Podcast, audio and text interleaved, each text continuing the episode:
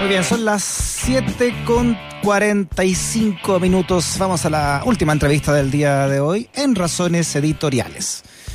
Bueno, el Observatorio de Niñez y Adolescencia presentó su quinto informe Infancia Cuenta en Chile, que este 2020 abordó las desigualdades territoriales que afectan en particular a la niñez de nuestro país.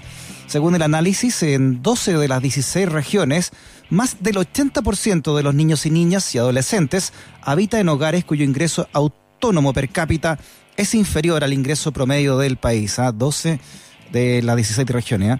Bueno, queremos conocer los resultados entonces de este estudio con Nicolás Contreras, investigador encargado del monitoreo de derechos del Observatorio de la Niñez y Adolescencia. Nicolás, ¿cómo estás? Bienvenido a Razones Editoriales. Hola Freddy, Hola Freddy, muchísimas gracias por la invitación a conversar sobre el quinto informe de monitoreo de la situación de los derechos de la niñez. Infancia a ti, Nicolás. 2020. Oye, eh, queremos saber, eh, bueno, ¿cuáles son, crees tú, los resultados más relevantes entonces de esta quinta entrega? Mira, este informe tiene tres capítulos. Eh, el primer capítulo plasma las violaciones a los derechos de niñas, niños y adolescentes por parte del Estado en el contexto de las manifestaciones que sucedieron el 18 de octubre. Ya. ¿Ya? Entonces, en este sentido, como observatorio no podíamos mantenernos ajenos a estas violaciones cometidas por quienes están llamados a proteger la niñez. Entonces, armamos un breve material audiovisual elaborado en conjunto con la productora Esto no es ficción, a partir de los datos entregados por el Instituto Nacional de Derechos Humanos, que se encontrará disponible en nuestras redes a partir de mañana. Yo te invito a ver este, este material porque verdaderamente las palabras sobran un poco y solo por señalar algo, se informa que son 264 niñas, niños y adolescentes víctimas representadas por el INDH a través de acciones judiciales que involucran golpizas, amenazas de muerte y violación, detenciones e incluso una crucifixión. Hoy día estuvimos con la defensora de, la niñez que nos acompañó en el lanzamiento de este informe y señaló que la Defensoría tenía registradas más de 800 causas que llevan ellos. Esto nos hace eh, como una alerta y ya tenemos en agenda un boletín para este año que tratará exclusivamente esta temática. Nicolás, disculpa que te interrumpa, pero esos más de 200 casos que acabas de señalar, ¿quiénes son los agresores puntualmente ahí? Es una excelente pregunta. La verdad es que la inmensa mayoría de los casos son carabineros. ¿Podrías repetir las agresiones que ustedes contrataron en este informe? entre otras, contratamos golpizas, amenazas de muerte, amenazas de violación, detenciones y una crucifixión. Todo eso después del estallido social de octubre. Claro, esto es del 18 de octubre a enero de 2020. Oye, es grave eso, ¿no? ¿Y qué, qué, van a hacer entonces ustedes con esos resultados? ¿Qué va a hacer la Defensoría? La Defensoría lleva más causas que el, que el INADH, según lo que pudimos eh, constatar hoy día en, el lanzamiento del informe. Entonces, lo que aquí correspondería es cruzar esta información, ver si hay una duplicidad de casos, es decir, gente, eh, niños y niñas que estén representados tanto por el INDH y la Defensoría, eh, y eso ya corresponde más al Ministerio Público, pero hay que profundizar en este tema porque la verdad es que es muy grave. Cuando hablas de crucifixión, ¿estás hablando como la conocemos, así tipo Cristo, así una, una un acto de, tortura?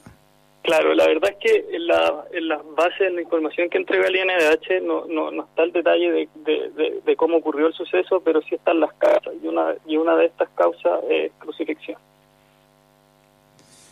¿Qué, otros eh, resultados relevantes crees tú que, arroja este, este estudio que usted hace, Nicolás? Mira, por ejemplo, un segundo capítulo.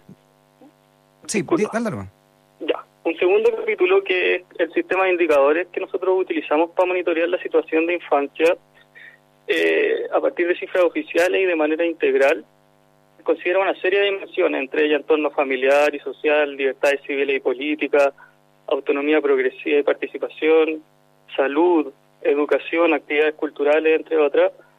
Eh, la cantidad de indicadores que miden que se miden en este capítulo es muy extensa y yo quisiera recalcar algunos de ellos que hacen alusión a, pobreza y desigualdad principalmente.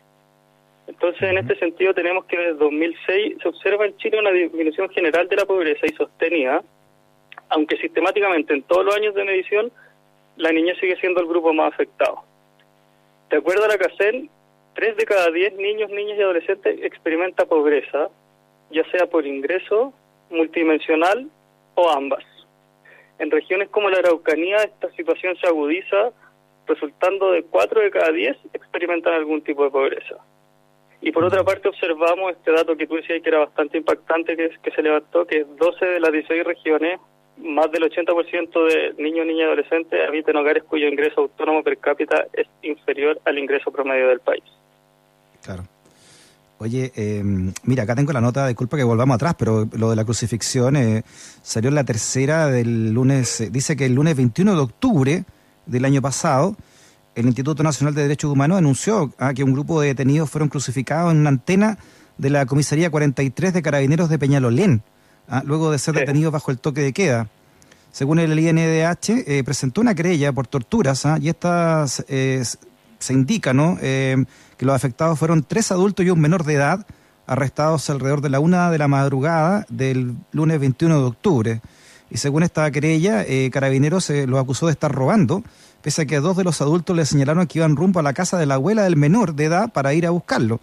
Y cuando eran trasladados entonces a la comisaría 43 de Peñalolén, la policía detuvo a un cuarto sujeto y fue en ese lugar, dice la querella, cuando todos los detenidos, incluido el adolescente de 14 años, fueron sometidos a torturas, ¿no?